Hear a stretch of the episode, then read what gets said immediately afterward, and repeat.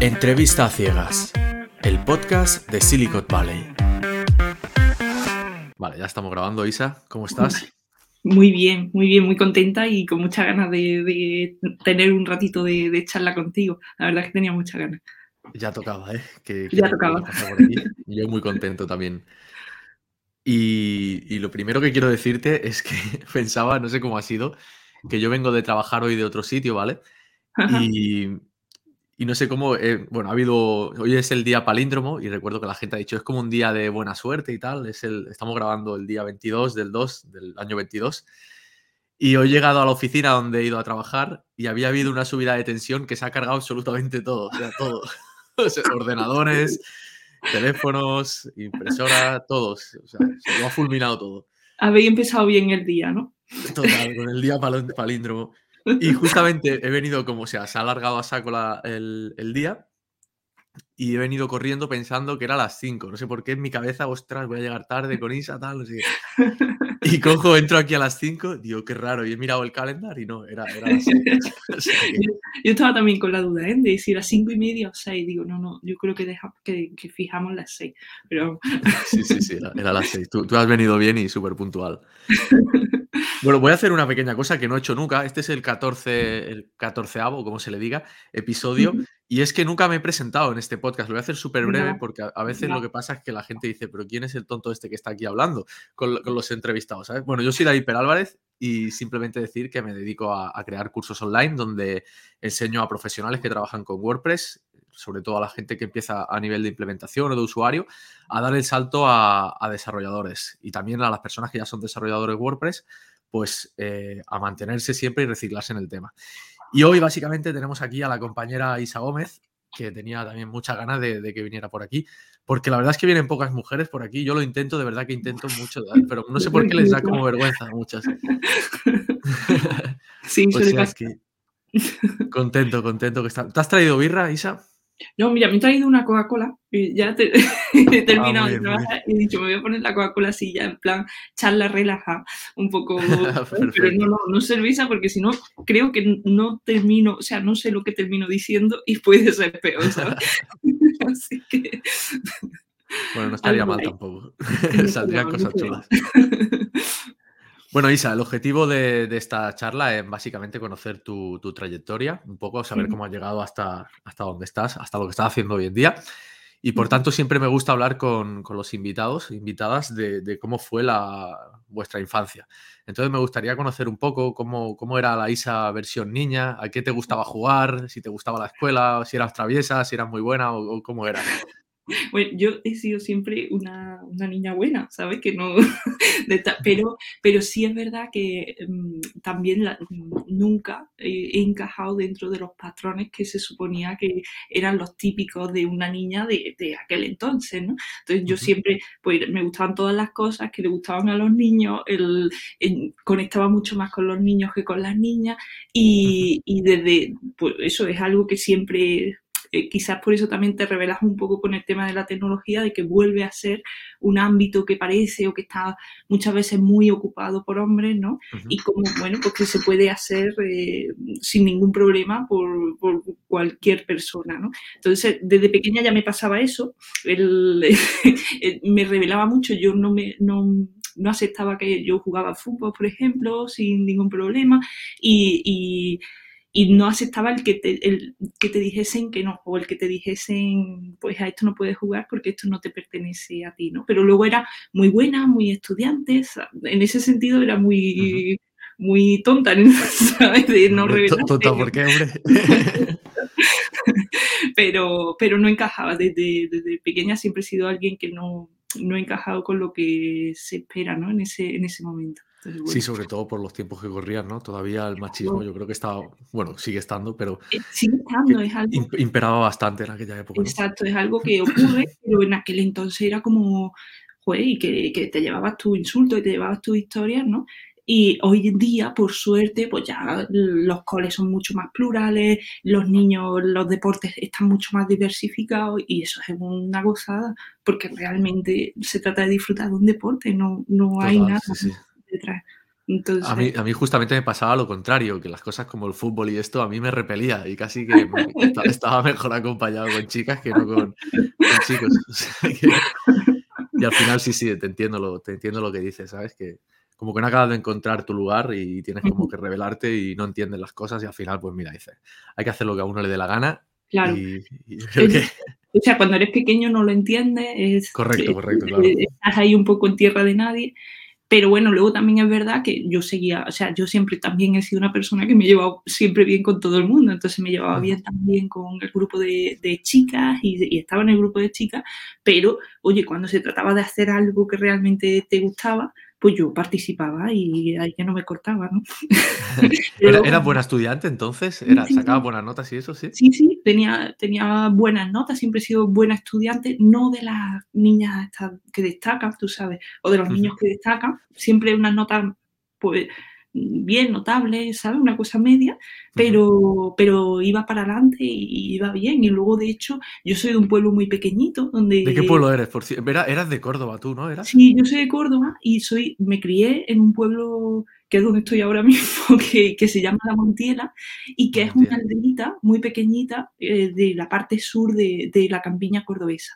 Y, y bueno, pues el- el- el- aquí la gente se dedica a la agricultura y bueno, mis padres son agricultores, casi toda mi familia, y es verdad que em, eh, poca gente continúa estudiando porque, eh, bueno, pues trabajas en el campo, vives del campo y la gente termina un poco volviendo al tema del campo. Y nosotros en clase, yo mi clase era muy chiquitita, éramos 18 y yo creo que ahora hemos estudiado finalmente unas siete personas o así, o sea, muy poquito para eh, la cantidad de, bueno, la cantidad de gente, éramos pocos también, ¿no? Pero que, que sí es verdad que no todo el mundo eh, siguió estudiando, ¿no? Yo es verdad que no he sido nunca una niña modelo, pero siempre me he mantenido ahí y bueno, y que en mi casa mis padres tenían muy claro que, que Querían que estudiaras, querían que, que Sí, sí, tú. Sí, eh, para mí todos mis hermanos, o sea que en ese sentido sí lo tenían muy claro. ¿Que eres la menor, la mayor? La más chica, la más chica. Ah, muy bien. Entonces tú tenías el camino ya sembrado, como que dice, ¿no? Yo ya me encontré las batallas ganadas. Entonces a ti de, de pequeña te gustaba más. Bueno, por cierto, ya lo sabes, lo, lo digo aquí, somos, somos paisanos en el sentido de que mi, mi padre es cordobés y yo también he pasado muchos veranos por allí, por la zona de, de Priego.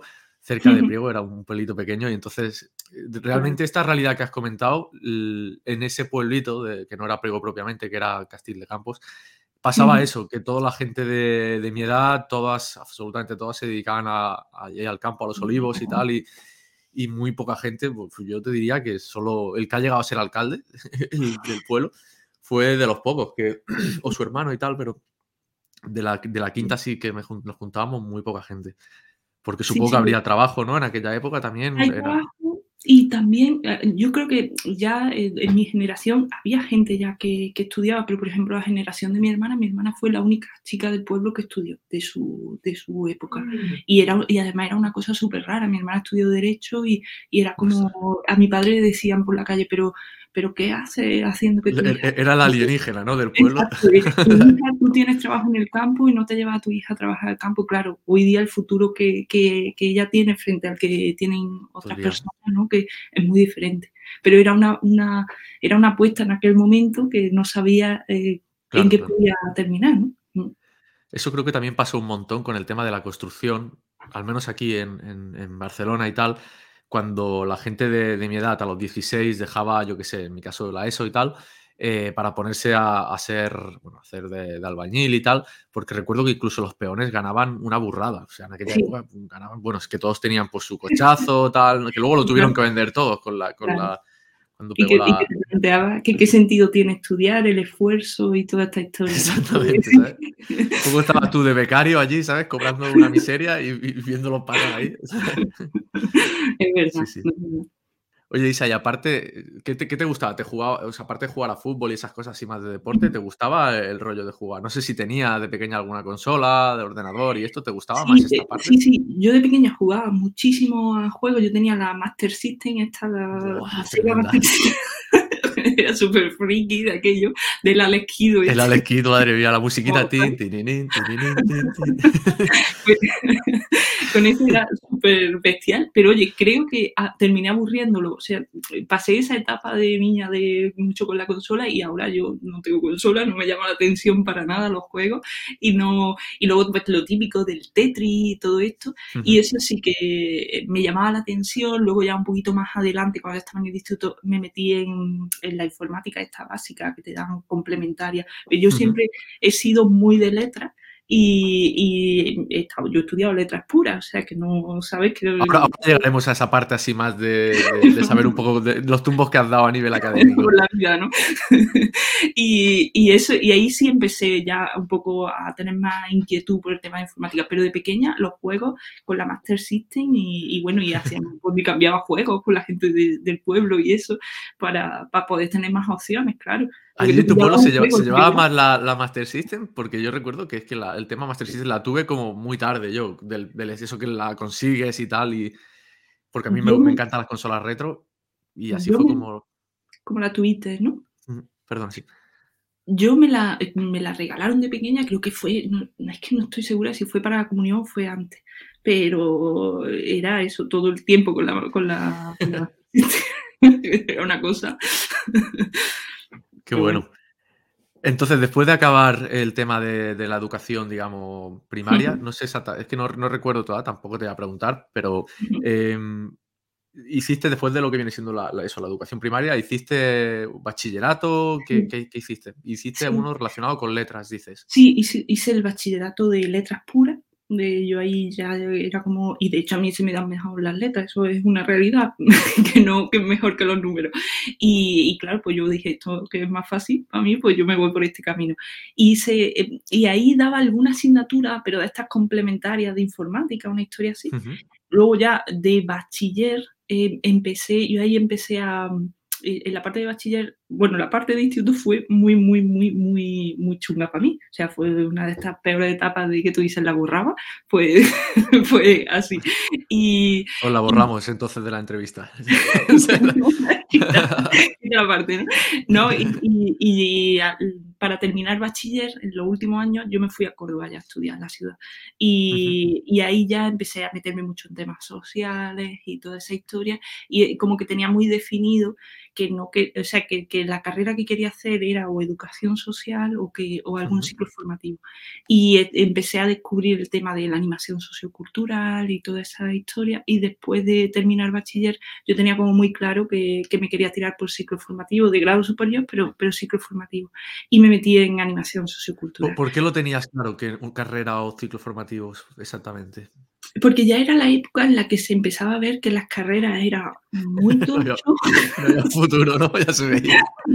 muy tocho y yo tenía, y a mí esto siempre me ha funcionado y es que lo práctico, o sea, cuando yo hago una cosa, a mí yo creo que tengo un poquito de déficit de atención, ¿sabes? Y de esto de que como te empiecen a hablar tres horas, tú ya terminas eh, en otro país si quieres, pero, pero no por donde tú estabas, ¿sabes? Y a mí lo único que se me da bien es practicar las cosas, hacerlas, practicarlas y, y, entonces yo eso ya lo, lo, me daba cuenta en la parte de, de la adolescencia y todo eso y eh, veía que un ciclo formativo me, me, cubría eso, me cubría tener prácticas en una entidad, en una empresa que me viesen trabajar y yo me sentía mejor y luego el ciclo formativo es que era todo el rato eh, debatiendo, era una metodología educativa totalmente alternativa a las metodologías que muchos ciclos, o muchos eh, sistemas escolares se siguen, entonces era como algo muy novedoso y que yo decía, ostras, esto pinta, pinta muy bien, ¿no?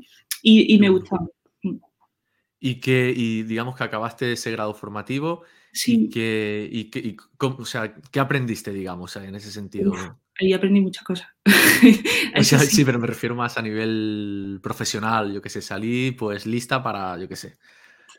Bueno, ahí salí lista para aprender o para saber manejar grupos y para saber manejar, eh, porque eso es lo que te capacita, ese, ese ciclo un poco, ¿no? Y para saber trabajar con, con, con la gente y, cuando estás en un grupo y hay alguien que, que va enfilado y cómo, cómo, bajar eso para que esa persona no te boicotee a los demás, ¿sabes? Esa serie de cosas que luego a, mí por H por B, pues mi vida no, no me han servido mucho, pero, pero que es verdad que, que, siempre, bueno, a mí me han venido también bien en, otro, en otros momentos, ¿no?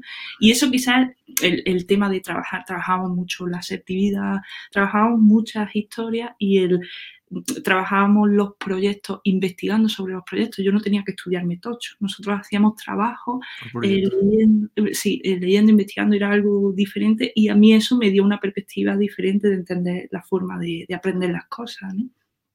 Que está más relacionada con el mundo real y por fin la educación, digamos, obligatoria también está tendiendo a, funcionar mediante proyectos y no mediante el, el, tragar y vomitar, que eso es lo más absurdo, macho, de... Totalmente. Sí, sí, sí. Así que, bueno, y luego ya eh, terminé el ciclo formativo, empecé a trabajar en, una entidad social y ahí es donde empecé a hacer cosas ya de temas de, web y todo eso. ¿En la propia entidad social? Sí, en la propia ¿De qué era, ¿De qué era esta entidad? Pues es mujer en zona de conflicto, que a día de hoy bueno, ya, ya termino con ella, pero, pero bueno, porque mi historia con ella siempre ha sido muy, ah, estoy, luego vuelvo por donde andas y, un poco así. Y yo daba talleres en los institutos sobre el tema de violencia de género y trabajaba con los chavales adolescentes, entonces planteábamos ahí mm, pues todo esto de estructuras sociales, de cuando eres niño porque te asignan una cosa o te asignan otra, las relaciones de pareja, esto que se ve hoy día de, del control, de todas esas historias, pues lo, analizábamos con el grupo durante seis semanas y, y, estaba muy bien. Y yo tenía esa parte del trabajo, pero luego en la organización, como muchas entidades sociales, había un déficit mm, informático importante. Y entonces, pues, claro, empecé yo ahí a hacer cosillas que a mí me llamaban la atención, me fui haciendo cursos por las tardes de web, eh, te estoy hablando de hacer la web con Dreamweaver, o sea, échale, era una cosa eh, como... Exacto, era una, una web estática, entiendo. Sí, sí, sí, sí, era todo, todo estático, nada de WordPress. Y luego, más adelante, eh, porque yo estuve seis años en esa entidad, luego más adelante empezábamos a incorporar el WordPress y, demás. Entonces, ahí fue de una manera un poco autodidacta cuando yo empecé a ir recopilando toda esa historia de, me gusta esto y, le veo una aplicación y, demás. O sea, hiciste toda esa, toda esa etapa eh, solamente todo lo que es la parte web la tocabas sola, dentro de, esa entidad, digamos. pero no fuera, o sea, tenías, por ejemplo, te creabas algún blog tuyo personal o para escribir que a ti te gustaba, etcétera, y todo esto. No, no, no, no, o sea, no lo hice, era como yo pues hacía las cosas del trabajo y demás, pero no, luego yo aparte no, no desarrollé nada. Y claro, y fuiste viendo que quizás ese proyecto iba necesitando más cosas y tú decías, hostia, pues ahora necesitaría que haga tal cosa, ¿no? Y era cuando tú buscabas información y cómo, y cómo solías formarte en aquel entonces, dices, con... Pues era foro, era, ¿sabes? El, me hice, recuerdo que me hice un curso de esto de, que te dan los de, eh, o sea, de esto de la Junta de Andalucía, de, de, que son casi cuatro meses o cinco meses y por las mañanas trabajaba y por las tardes me iba al curso y ahí pues te enseñaban todo el tema de estructuras y de ese y un poco de toda, toda esa historia. Y, y luego mucho pues leyendo. Y luego tenía también un compañero en la entidad que, que era, eh, bueno, él tampoco era informático en sí, pero era un cocazo de estas personas que tú te encuentras en tu vida y dices, madre mía, qué suerte he tenido. Y, me, me, fui ayudando muchísimo. Me, me, decía, pues mira, esto lo puedes hacer así, esto lo puedes hacer asado. Y, y, aprendí mucho también. Ahí pues vimos muchas cosas de bases de datos, de recoger informaciones, y bueno, y que éramos muy, y somos muy friki. Y... O sea, tú te pusiste a aprender, por ejemplo, MySQL, PHP y temas de esto. Exacto, eh, aprendía cositas, sentencias muy pequeñitas de MySQL, pero, pero muy poquito. Era como, bueno, ¿cómo saco esto? ¿Cómo saco aquello? Pero muy, muy, muy, nunca hacía programación mm, fuerte, o sea, como sentencias ahí muy, muy grandes, porque era, estaba este compañero que era el que hacía esas estructuras que él programaba en C++. Y, y, era como, bueno, pues eh, ahí un poco nos íbamos yo hacia la parte a veces de más frontal, más de estética y demás, y él tiraba hacia bases de datos bestiales y, y las conectábamos y demás. Era un poco eso. Qué bueno. Y entonces tuviste seis años, ¿no? En esta, en esta entidad. De momento entiendo que, que estabas de asalariada o voluntaria, no sé exactamente. Bueno, asalariada No, entiendo que asalariada. eres- era asalariada, claro. Si no seis años, no creo que No. dedicara. Sí, era un Em, trabajo normal y corriente, o sea. Ujú, De acuerdo.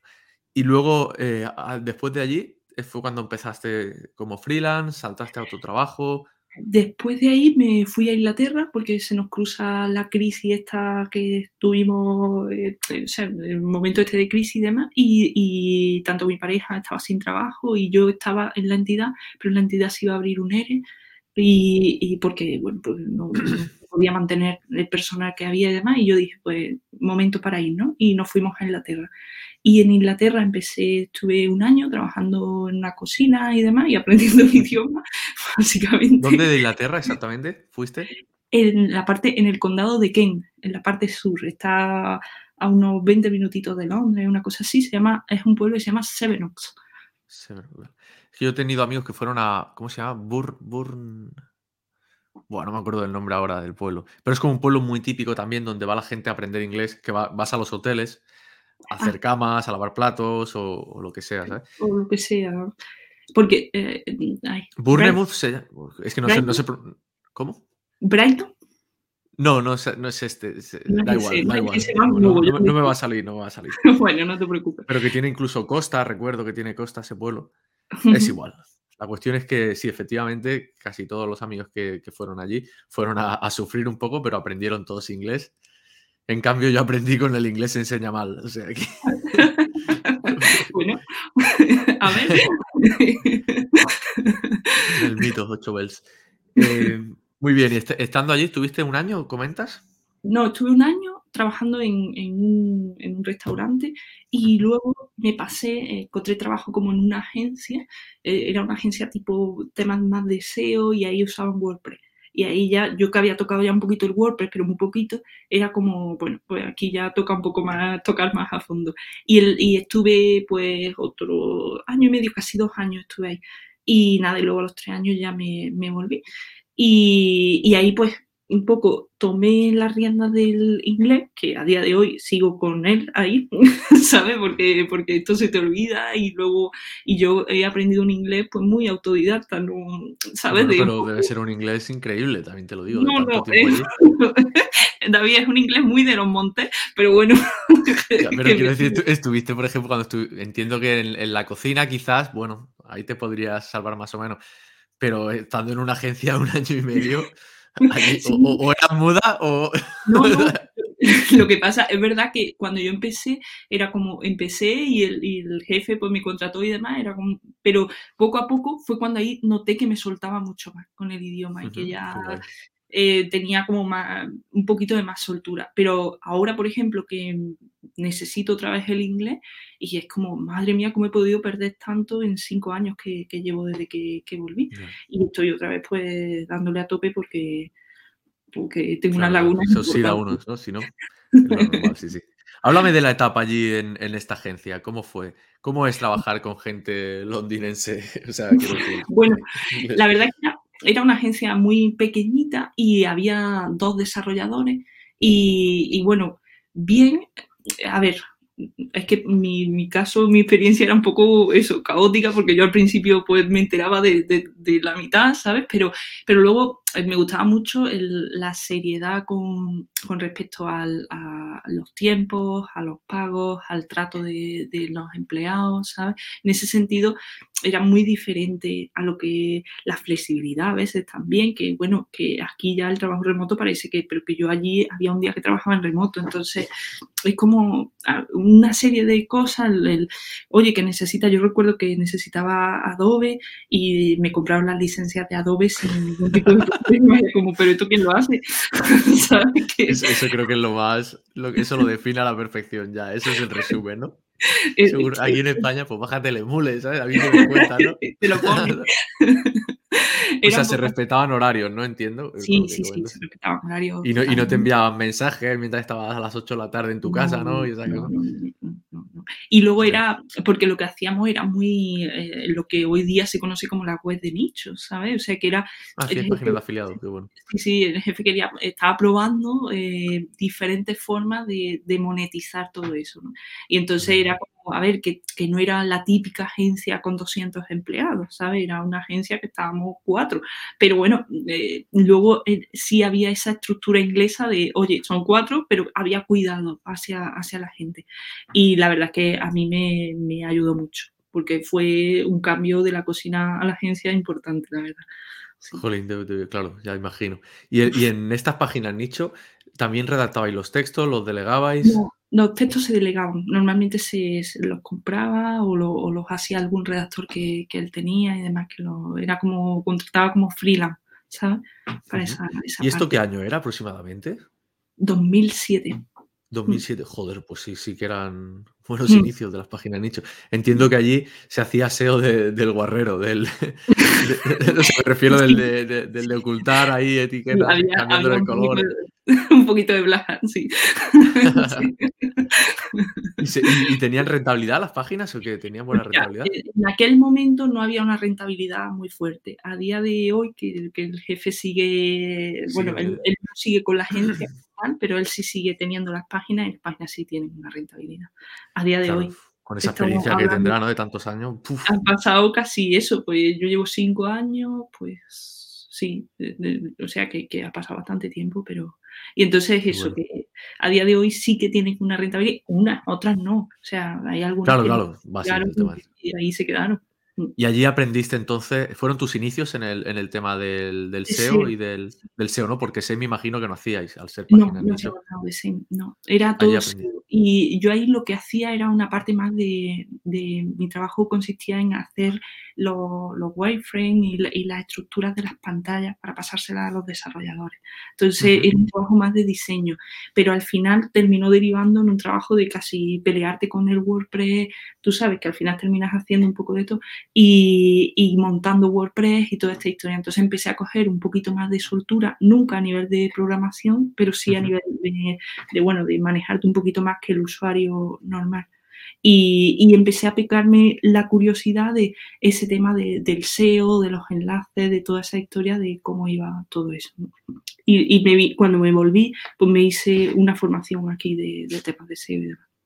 Sí, Lo he visto, hiciste como un máster, ¿no? Que era en Sí. SEO y SEM, ¿no? Sí, sí. ¿Y, y qué tal la formación reglada? ¿Qué tal? ¿Cómo fue? Reglada me refiero al ser en un sitio que no fuera online. Sí, yo, yo esa formación aposté muchísimo, porque de hecho estaba en Sevilla y yo iba desde Sevilla a Madrid todos los fines de semana, me gasté una pasta. Estabas en Madrid viviendo a la vuelta de... de- No, estaba viviendo en Sevilla. Y desde Sevilla me iba los fines de semana a realizarme el máster, porque yo aquello lo vi y dije, esto es un pepinazo, esto tal. Y me equivoqué. O sea, me equivoqué en el sentido de... no, a ver, son cosas que pasan. puede, puede pasar, puede pasar. Sí, sí, totalmente, vamos. Y de hecho no soy la primera. O sea, hay mucha gente que se ha metido en formaciones de un tochazo y que luego nada de nada. Pero bueno, es verdad que... tochazo. ¿El qué? Que luego era un tochazo, pero literal. Sí, sí, totalmente, totalmente. Que es lo que más te duele a fin de cuentas, ¿no? Porque Ya, es verdad que el máster estaba muy bien, pero estaba preparado para trabajar en empresas que, eh, que estaban dentro de eso, de, de eso, de colaboraciones con la gente del máster. Es decir, tú terminabas y tú tenías opciones a trabajar en X empresas que todas estaban en Madrid. Entonces, en mi caso era como, "Uf, esto no me sirve. Y aparte, yo estaba ya ahí empezando como autónoma, con lo cual aquello no, yo no quería trabajar en ese momento en una empresa. Y, y claro, es verdad que aprendes muchísimo, aprendes muchísimo de estructura. Era un máster muy enfocado al Black Hat, que está muy bien, pero que eh, le tarda mucho tiempo también en verle resultados y demás. ¿Al black o al white entonces? Al white, ¿no? Perdón, al white, al white, perdón. Vale, vale. Cuando he dicho que tarda mucho, digo, no sería el... el- sí, bueno. y, y era un máster muy enfocado a trabajar en agencia y a trabajar en agencia con todas las peculiaridades que, que eso tuviese, ¿no? Como presupuesto, ¿no? Quizás como presupuestos altos para invertir en SEM, etcétera. Exacto. Entonces, ¿cuál era el problema? Que como freelance, a ti el que te llega no es una empresa grande, a ti te llega el ferretero de tu pueblo el, y esa persona, por mucho que tú le digas que, que, hay que hacer una buena estructura de contenidos, que hay que hacer un keyword research, esa persona te dice que no pero que no tiene con qué pagarlo, cosa que es totalmente lógica. Total, sí, sí. Entonces, el presupuesto lo tienes que adaptar y, está muy bien todo ese conocimiimiento, pero no te sirve de nada luego en el día a día como freelance. ¿eh? ¿Por, qué, optaste por ser freelance? Pues porque llegué y, yo dije, llevo ya mucho tiempo dando vueltas, ¿sabes? Y yo creo que me puedo un poco desenvolver bien. Y, y, dije, bueno, y además yo creo que soy una persona curranta, creo que el trabajo lo saco y, creo que puedo ofrecer un buen servicio. Y por eso opté por ser freelance. Y, y a la larga, que ahora estoy en un proceso diferente, bueno, esto es un aprendizaje porque, porque lo es, pero también, hostia, en este país cuesta mucho ser freelance. Cuando ofreces solo servicios, ¿sabes? Cuando no tienes paquetizados los, los productos. ¿Con qué servicio empezaste tú a ofrecer con todos pues los conocimientos que tenías? Pues con el, mi servicio siempre ha sido el, crear web en WordPress. O sea, eh, trabajar con, trabajaba mucho con Genesis y, creaba la web con las plantillas de Genesis. Alguna vez alguna más personalizada de algún cliente que quiso el diseño, pero no es lo normal. Lo normal es presupuesto mucho más, más barato. Y, y luego de SEO y demás, no, me han llegado alguna campaña de AdSense, alguna cosa así, pero no, además yo ya ahora, cuando alguna persona me pregunta, derivo y no me meto en esa historia, ¿sabes? Porque creo que eso, o sea, que tienes que estar al día. Ya, tienes que, estar actualizado, claro. Sí, y que, hay muchísima más gente mucho mejor que yo en ese sentido y que les va a costar mucho menos que a mí. Entonces, creo que lo suyo es derivar a alguien que aunque yo tenga un poco de ese conocimiento por ahí, Mm, eso cambia cada seis meses, entonces necesita estar muy al día para hacer un buen trabajo. Total. ¿Y cómo fue el, conseguir los primeros clientes? Eh?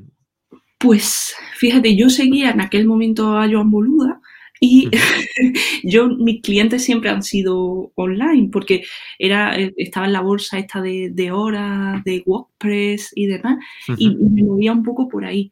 Y, y esos eran los clientes. Luego creo que he tenido mucha suerte y, la mayoría de clientes siempre han continuado. Entonces siempre han sido clientes recurrentes, ¿sabes? Que, que, bueno, eh, nunca ha habido, hombre, ha habido alguno que no, pero normalmente, fíjate, no he continuado, siempre han sido clientes más locales, de esto de, oye, que te conozco porque conozco a tu hermano de no sé qué, de no sé cuánto, ah, pasan un presupuesto, lo aceptan, pero luego a la larga no es algo que continúe, ¿no?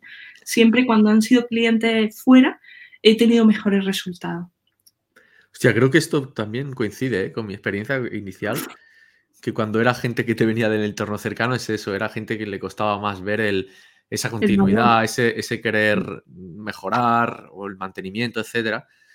Y era más de hazme la web y una vez hecha, hasta aquí, hasta aquí nuestros caminos. Porque yo creo que tiene mucho que ver ese proceso que también hacía Boluda de educar mucho a la gente a través del marketing, de, de, oye, esto es un negocio, esto no es una web que es un escaparate y punto, sino toda esa historia de realmente puedes rentabilizar mucho con esto si te lo tomas en serio, si, si es un trabajo para ti. Creo que eso hacía que la gente que, que ya demandaba un servicio en esa bolsa de horas era gente que ya estaba muy mentalizada a que quería una buena web, a que necesitaba invertir un dinero y a que además eso llevaba trabajo que eso es otra de las cosas que yo me encontraba. La gente que me venía por ahí, tú le pedías los textos, les pedías todo y no había problema. Y ahora la gente que, que te encontraba de, oye, ostras, tres meses detrás de alguien para que te pase un texto. sí, sí, total. Y entonces había una diferencia muy, muy bestia en el tipo de, de perfil de, de, de, gente que te llegaba de unos sitios o de otros. Yo me, me, he mantenido mucho con esa gente que, que tenía ahí de manera recurrente. ¿no? ¿Y has solido trabajar tú sola? ¿Has solido trabajar con...? Depende. Ha habido veces que he trabajado con alguien para alguna cosa puntual, alguna externalización, pero normalmente intentaba así. Haces todo el servicio. Mm, mm, sí. Depende mucho del cliente, pero normalmente sí. Mm. ¿Y en qué momento, digamos, o sea, esto estuviste ¿Cuánto tiempo has estado así siendo freelance, autónoma? Pues creo que no he llegado a los cuatro años, creo que tres años y medio. Tres años y medio, lo suficientes para acabar harta de, no del trabajo en sí, sino de lo que decías tú antes, de, de, lo, bien que nos tratan en España.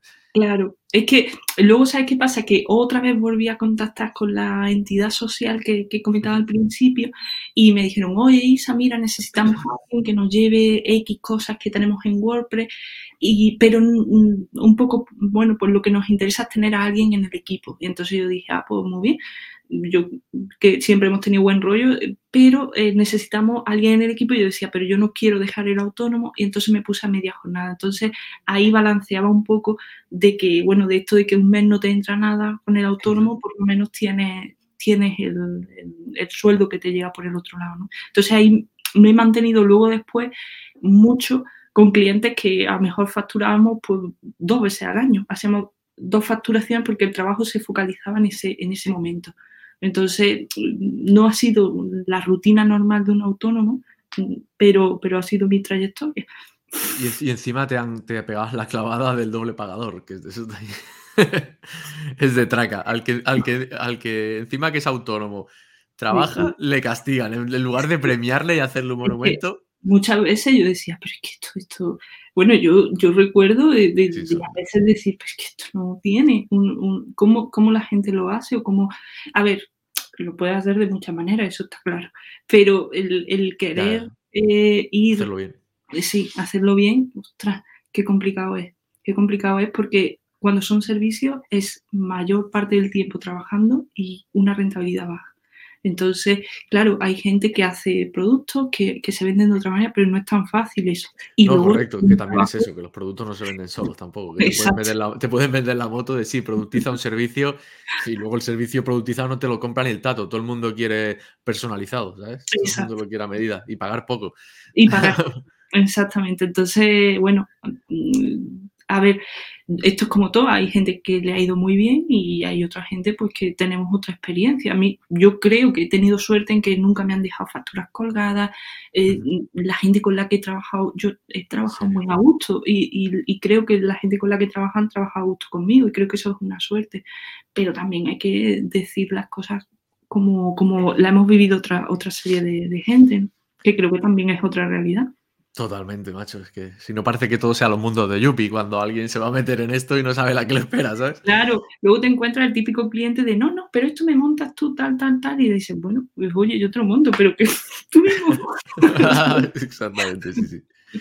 Qué bueno. Entonces, si tuvieras que elegir, en base a tu experiencia, eh, ¿con qué te quedarías? ¿Con ser asalariado? O sea, asalariado me refiero, pues con trabajar en una empresa, con un sueldo asegurado, o con esa incertidumbre que, tiene ser autónomo y libertad al mismo tiempo.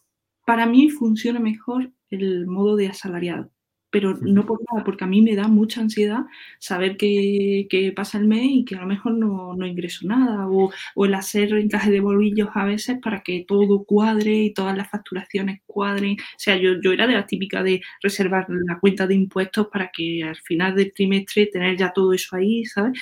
Pero me da mucha inseguridad el no tener una cantidad fija mensual y el saber que puedo distribuir a e-, eso y luego el, que a veces los gastos que te vienen también porque te ocurre un problema cuando estás desarrollando algo y de repente tienes que meter un plugin y ese plugin tiene un coste y ese coste repercute a tu coste por hora o a tu trabajo, ¿no? Creo que eso, ostras, es otra de las cosas que, también te afectan y para mí funciona mejor el asalariado. De momento funciona mejor. A lo mejor dentro de 10 años te digo, mira, es que estoy hasta las narices del jefe que tengo, que me tienes harta, ¿no? que puede ser. O mira, he tenido que ir al autónomo porque finalmente esto no, me funcionaba. Pues sí, pero eh, también reconozco que el autónomo es complejo ¿eh? y, tienes que tener un, eh, un, sistema muy bien articulado para que a lo mejor, bueno, le veas también el no tener que estar trabajando todo el día, que era mi caso. ¿no? Y además pasa también eso, ¿no? Que, se te juntan de golpe tres presupuestos. Mira, a mí esta semana, por ejemplo, se me han juntado tres presupuestos y es como en la peor semana que se me podían juntar, ¿sabes? pues lo típico, que hoy tenía eso de trabajar fuera, mañana doy una, una meetup, eh, tengo que hacer las tareas de, la semana, de la academia, de tal, de, los proyectos que ya llevo, y encima pues, tres personas diciendo lo quiero para ayer, dime un precio, ¿sabes? Y entonces sí, o sea, hay que tener en cuenta que, y claro, y tampoco es lo que tú dices, ¿no? Tampoco puedes decir, oye, no, no, tal, porque tú sabes que, luego el, ser autónomo, sí, puedo tener la academia o lo que sea, pero al final hay subidas y bajadas, ¿no? Y esa incertidumbre lo que te hace es que como vengan proyectos y te interesen, coño, hay que atarlos como sea para, para luego en esa cuenta que tú comentas, ¿no? Que haya una cuenta que vaya entrando el dinero y tú luego ya te haces transferencia o lo que sea, supongo que funciona de una manera parecida, ¿no? Sí, sí, sí, es así. Yo eso me hacía la transferencia justo antes del trimestre porque ya tenía ese dinero reservado en otra cuenta. Pero es que es muy complejo y, a lo mejor si estás en un equipo de dos, tres personas, que pueda haber un reparto mayor de las tareas y demás, pero ostras, cuando estás tú sola, factura, responde a los emails, que todo eso es tiempo. Y es tiempo de tu trabajo, ¿sabes? Si contabilizas más luego el de desarrollar el producto. O sea, es como, son muchas cosas, que no quiere decir que cuando estás como salariado no trabajes, claro que trabajas. Y seguramente hay veces que cobras menos, sí, pero también a veces es eso, es lo que en el momento vital en el que te encuentres te compense, porque diga, me da una estabilidad que, bueno, que lo otro me da mucho miedo, me da mucho vértigo, ¿no? O habrá circunstancias, habrá gente que ya lleva, yo qué sé, 10 años o que tienen un recorrido y han tenido una suerte enorme y que la facturación mínima que hacen pues son 2.000 euros al mes sin mover un dedo, pero ese no era mi caso. Entonces... Ni el mío. sin, mover el dedo, van por ahí los tiros. Por eso te digo que a lo mejor, oye, pues que hay alguna manera de hacer las cosas que yo nunca conocí, pero... No, yo creo que también, o sea, claro, siempre habrá una manera mejor que otra, obviamente. También, eh, igual que la gente asalariada, hay gente que consigue unos sueldos de la hostia y consigue negociar cosas y trabajar muy a gusto y tal, y otros que acaban en un sitio con un jefe o jefa que, que no hay quien los aguante. Entonces, eh, depende un poco también de la suerte, ¿no? claro. Y me ha gustado todo lo que decías de que cuando eres autónomo y estás haciendo un proyecto, de repente pueden surgir imprevistos y tal, que es algo que, no muchas veces se tiene en cuenta y eso repercute a tu, a tu precio hora, si dividieras el, monto total entre, entre lo que has tardado en hacerlo. Y también me ha gustado lo que... ¿Qué era lo otro que has dicho que me ha gustado? Se me, ha ido de la cabeza totalmente. Ostras, no sé qué, qué habías dicho que no hemos llegado a hablar de una manera.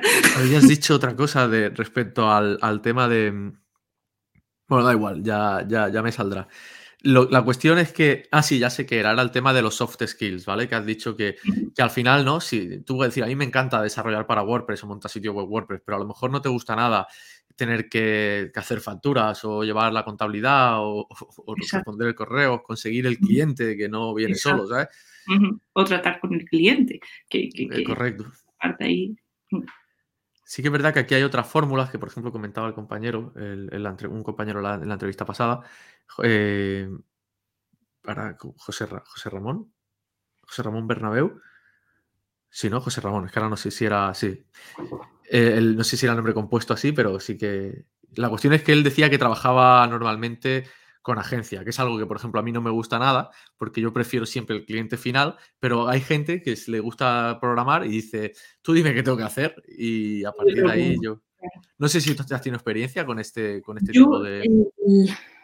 a ver, con agencia he tenido contacto, pero luego nunca he llegado a trabajar. He trabajado siempre con, con, con clientes finales. He tenido contacto de alguna vez, alguna historia, pero tampoco me parece... El problema de agencia es que tienes que, o sea, lo que yo me he encontrado era agencias que tú hacías el, que una termina siendo una, una, subtratación, entonces ahí pierdes también mucho.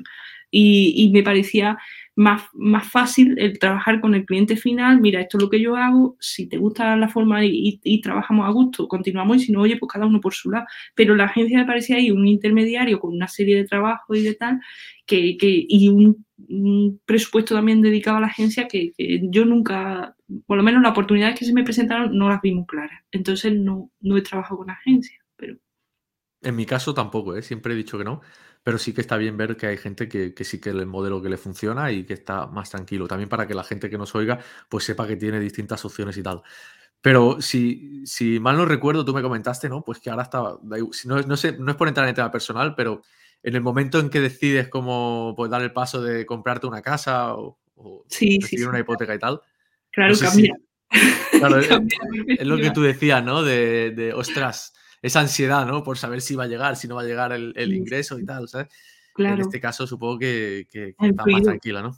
Claro, evidentemente ha influido. Es que, es, que te cambia mucho la perspectiva de cuando. Por eso digo que que cada persona tiene momentos vitales diferentes, circunstancias diferentes, porque bueno, hay gente que a lo mejor dice, oye, pues yo estoy en casa de mis padres y no hay ningún problema, pero y, hay otra persona porque tiene que mantener toda una familia y es que cada persona, cada situación es, diferente, o a lo mejor hay otro que tiene una herencia tremenda y, oye, y vive de eso.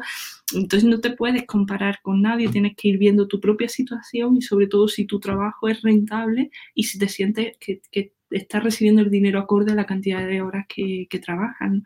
Pero luego no puedes compararte de, hostia, mira qué bien le ha ido a este, bueno, tampoco sabes las circunstancias de, esa persona, ni, lo, ni el background que esa persona trae, ni los conocimientos que esa persona trae, que parece que no, pero que siempre se, se imprimen en el trabajo que hacemos, ¿no? Entonces, es un poco eso. Y en mi caso ha coincidido pero de lleno de decir, eh, llevaba tiempo buscando una casa y ya por fin, pues eh, espero que en dos semanas no la den.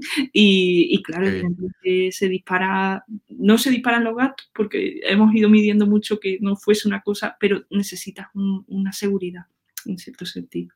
Así que bueno. Sí, para el tema de la hipoteca y demás, sí que es importante, sí, que te la concedan y demás, que pasa por el proceso y es un coñazo. Eh, entonces, dime, dime. Hablando claro, hablando claro. Sí, es que no sé, yo para mí de los procesos más asquerosos que he vivido en mi vida, el tema de conseguir una hipoteca. Y es Total, para salirme de ella, que ya no estoy en la hipoteca, ¿sabes? Que bueno, has sido afortunado, que si te has podido salir y te has podido salir bien, mira, ¿sabes? Pues cuesta más salirse de una hipoteca que separarse de, un matrimonio, muchísimo más. Eh, entonces, eh, ahora has dejado la parte, la parte freelance. ¿Dónde estás ahora? ¿En, qué momento te encuentras? estoy en una empresa eh, trabajando. Empecé como, bueno, eh, ahora hago el cambio ya porque estaba soltando también el trabajo este de mujeres en zona de conflicto y ahora ya empiezo con la empresa jornada completa. Ahora mismo estaba dividiendo la jornada y, y empiezo como, como junior, frontend junior y eh, lo que pasa es que el, trabajo hasta ahora que empiece ya jornada completa con ellos era, estaba realizando una web que tienen ellos, que es la web corporativa, que la están reestructurando totalmente y está en WordPress. Entonces, como sabía de WordPress, pues me sirvió ahí un poco para enganchar en el trabajo. Y entonces, pues nada, estoy ahí, bueno, estamos ahí maquetando todo eso que es un monstruo enorme de, de web con mogollón de funcionalidades, mogollón de JavaScript, mogollón de de historia y me estoy volviendo loca, pero bueno, ya, ya, parece que, va saliendo un poco. Y, eso, llevo nada, llevo dos meses apenas, desde diciembre, bueno, eh, vamos a hacer ya mismo, vamos a empezar en el, tercer en el tercer mes, así que nada, eh, es eso. Y estoy, de momento estoy contenta, pero eh, esto es como todo, ¿no? Necesitas un tiempo y, también de cara cuando empiece ya con la parte de RIA y, la parte Eso te iba a preguntar, ¿con qué framework trabajabas? En mi caso con RIA. Y, bueno, yo realicé un, un bootcamp también por la historia esta de que eh, me manejaba con WordPress, pero no, o sea, yo no entendía los, los arrays, no entendía la, la, lógica de la programación, ¿no? Y entonces yo decía, pues hay muchas partes que, que, me pierdo. Y me hice esta formación y, bueno, yo aquí ya iba un poco escaldada, yo ya sabía un poco de qué venía esta historia, pero sí es verdad que sí he notado una diferencia con respecto a la formación anterior y es que ha sido terminar y de momento el currículum ha cambiado, las ofertas de, empleo también han cambiado y sobre todo supongo que también es la experiencia que puedes tener de, otras cosas, ¿no? Y, aunque ha sido difícil, el, el Bootcamp para mí ha sido difícil, ¿eh? Claro, claro, joder, un Bootcamp de... Yo estoy, yo estoy a saco con React aprendiendo por mi cuenta y... no, Es, no es trivial, ¿eh? Además que luego tocan muchas historias, porque tocas servidores de Amazon, toca, ahora yo he tocado Docker y la integración continua y es como yo esto no lo he visto en mi vida y desplegar un WordPress en un Docker, yo siempre que he trabajado con FTP, como esto que, ¿sabes? Pero, pero bueno, que, está muy bien. Pues está guay, claro, claro. Para la empresa realmente es lo bueno, aprender de, esa forma.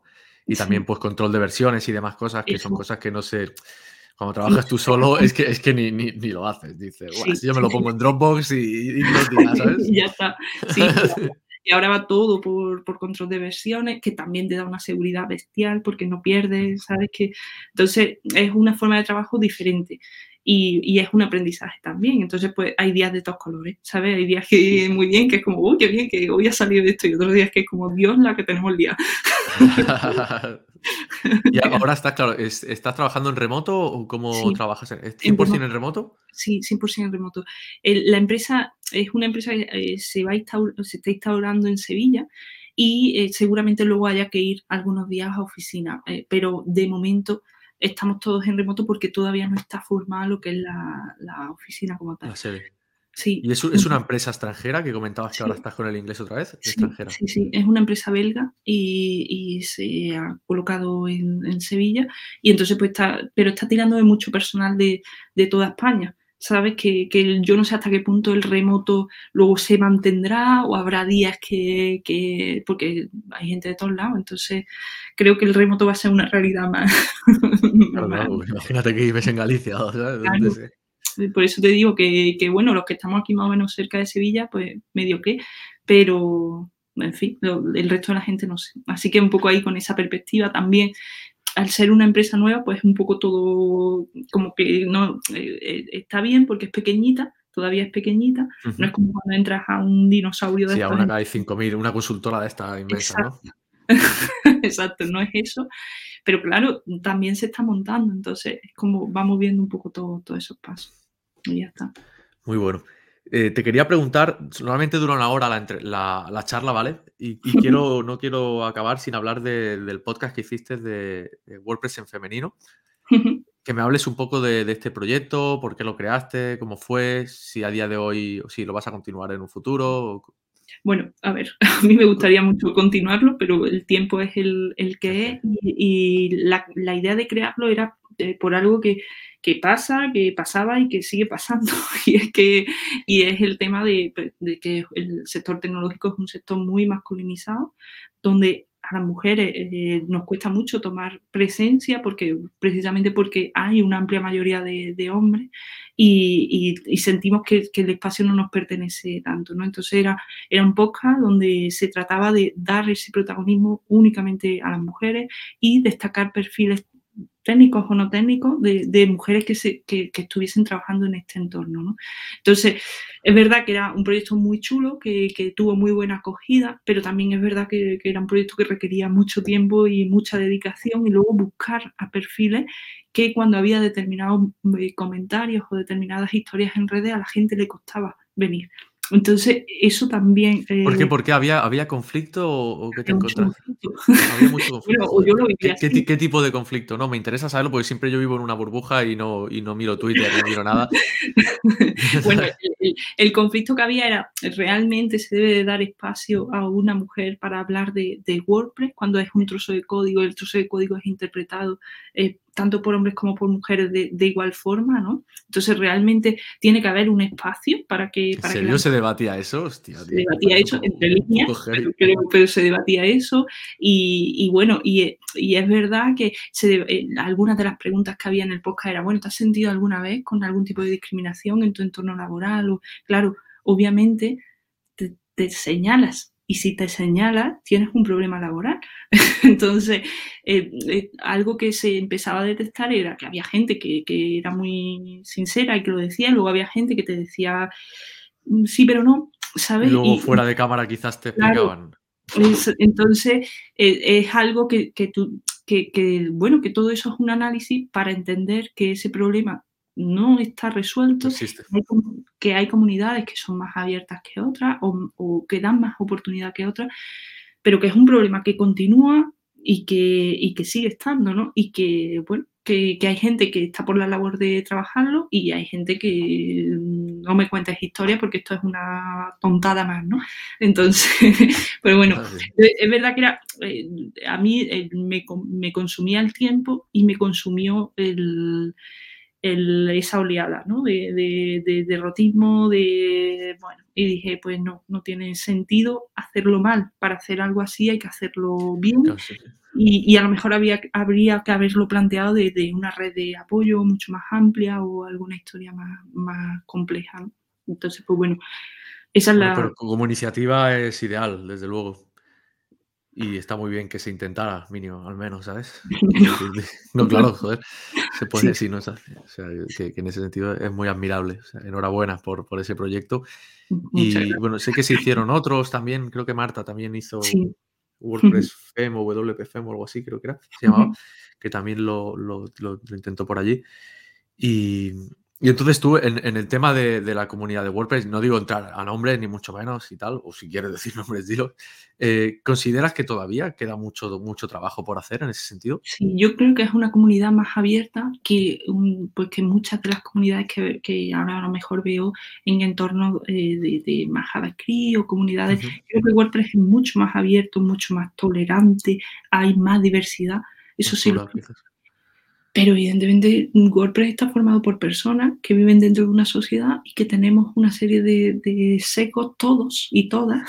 Total, sí, sí, sí. sí. evidentemente eh, aplica y que a veces pues, pues sí que se genera discriminación o que sí que hay conductas discriminatorias. Entonces, eso es lo que yo pienso. no, no, sí, sí, yo creo que es una realidad muy objetiva lo que has descrito, no, no creo que hayas dicho ninguna. Y si alguien dice lo contrario, también, no sé, es que vive en, una realidad paralela. Mira que yo vivo en los mundos de Yuppie en ese sentido, porque también trabajo, o sea, quiero decir, en el tema WordPress, pues yo que sé, me llevo muy bien con Esther, me llevo muy bien con Marta, me llevo bien contigo, y, bueno, Marta y tú dais, o sea, dais mucha caña, me refiero a que dais mucha visibilidad a estos temas y tal, y eso está genial, pero también eh, sois referentes, quiero decir, en el, para mí al menos sois referentes en el, en el, mundo WordPress y eso está muy guay, que haya, que haya presencia también y que no, se, no quede solo como, como, por decirlo claramente, un campo de nabos, eso, ¿sabes? De, que está mal dicho, pero sobre todo cuando tú ves gente diversa, o sea, gente con otra forma, eh, eh, sea mujer, sea hombre, se, yo sé, me da igual. Sí, como, se, como, se, identifique, como se identifique esa persona. Exactamente, me da igual. Tú ves que hay espacios ocupados por otras eh, formas de ser. Entonces, eh, a ti, si tú llegas a esa comunidad, tú no tienes un, miedo a mostrarte o, no piensas que es algo que nos ocurre a todos. Yo creo que a, cualquier persona que programe tenemos un síndrome del impostor ahí importante. Pero aparte, en el caso de las mujeres está todavía más agravado, ¿no? Entonces, yo creo que no te sientes que será un problema nuestro, pues será un problema nuestro, pero es una realidad. Y, y la realidad que tenemos es que hay gente que no está participando y que tiene mucho que decir porque eh, te sientes que lo tuyo vale mucho menos que lo que está haciendo tu compañero o tu compañera. Ojo, que a lo mejor tu compañero tiene ese mismo sentimiento de, pensar por dentro, esto que estoy haciendo es una mierda. Pero. Sí, de hecho, casi todo el mundo que le traigo aquí al podcast es como, pero si yo no tengo nada que contar, pero si yo no tal, no sé qué. Y luego en la entrevista dice, coño, qué interesante, que como yo que sé, tu trayectoria y tal. Y por eso al final todo el mundo ha dado unos tumbos, ha dado otros y, y es igualmente interesante. Es que aquí no, no se trata de ser genio, si es que al final el que ves como el más genio genia es un patata y lo único que ha hecho ha sido marketing detrás, ¿sabes? Exacto. Hmm, exactamente, y que, que, que, todos nos equivocamos muchísimo, que, que, cualquier persona que diga lo contrario yo creo que, que, está mintiendo, que nadie es un, o por lo menos yo no he conocido a super crack, hombre, que he conocido a gente muy, muy, ostras, gente que tú dices, pues este tío, esta tía vale muchísimo, pero, pero crack, mm, a ver, alguien que te haga un algoritmo si está todo hecho. Sí. Total, ¿Sabes? Que no sé, creo que hay que ser más humilde en ese sentido y, y, saber que igual que tú has aprendido mucho, pues de ti también habrá gente que, que aprenda, pero que todo se trata de, de transmitir ese conocimiento y punto, ¿no? No de pensar. y que siempre hay algo por aprender también. Hay que tener esa humildad presente siempre de, que mm. queda mucho por aprender. No sé si te pasará que como más aprendes, más piensas de, oh Dios mío, lo que me falta aún por saber, ¿no? Que a veces pasa eso, ¿no? Que, que como hay gente que llega y solo llegar aprende a hacer algo en concreto y ya dice, ya lo sé todo. Y en cambio, conforme avanzas, ¿no? Supongo que también. Sí, sí, luego llega React y toma hostia. Luego llega otro, otro framework de JS, venga. Que siempre te encuentras gente que sabe mucho más que tú. O sea, que, eso es el día a día. Sabes que, que es imposible saberlo todo. Y, y, y, hay gente, o incluso hay gente que tú piensas que tiene un nivel inferior, pero que luego tienen una forma de hacer las cosas y tú dices, ostras, yo esto no me lo había planteado. Qué bueno, o, lo voy a incorporar. Se trata más de, de, tener la actitud de querer aprender y de, y de pensar y de saber que no lo tienes todo sabido. Entonces. Total, chapo por eso. Oye, hemos llegado al final de, esta charla, Isa. Se ha pasado volando. Y normalmente me gusta preguntar eh, a, los, a las personas que venís dónde os pueden contratar, pero yo ya sé que tú que te contraten. Bueno, a lo mejor, bueno, dejamos ahí, ¿vale? Pues si en un futuro, yo que sé, llega una, una gran empresa que quiere que trabaje 100% remoto y que sabes que, que, eres buena en ello y tal, y que, y que dominas idiomas, programación avanzada, etcétera. Eh, ¿Cómo te pueden encontrar? ¿O dónde, qué canal podrían...? Me pueden encontrar en mi web, en isagome.com y luego en el correo, que es igual, es hello.isagome.com y desde ahí pues siempre, incluso pues mira, eh, no contratar, pero el, el o el, Correcto, el, nunca, nunca hay ningún problema con, con, eso. Entonces desde ahí pues me pueden localizar y luego por Twitter también tengo el eh, Isagome Calve y, y, también me pueden eh, localizar y demás. Yo no soy ya muy activa en Twitter, pero, pero bueno. Salud eh, mental, ¿no, macho? también estoy ahí. O sea que sí, sí. Perfecto, por lo dicho, mil gracias por haberte pasado y estamos en contacto. Un abrazo. A ti por este ratito. Bueno, David, muchas gracias. Chao. Chao. Muchas gracias por haber escuchado este episodio. No olvides suscribirte para no perderte más historias como esta y empieza a aprender en siliconvalley.com.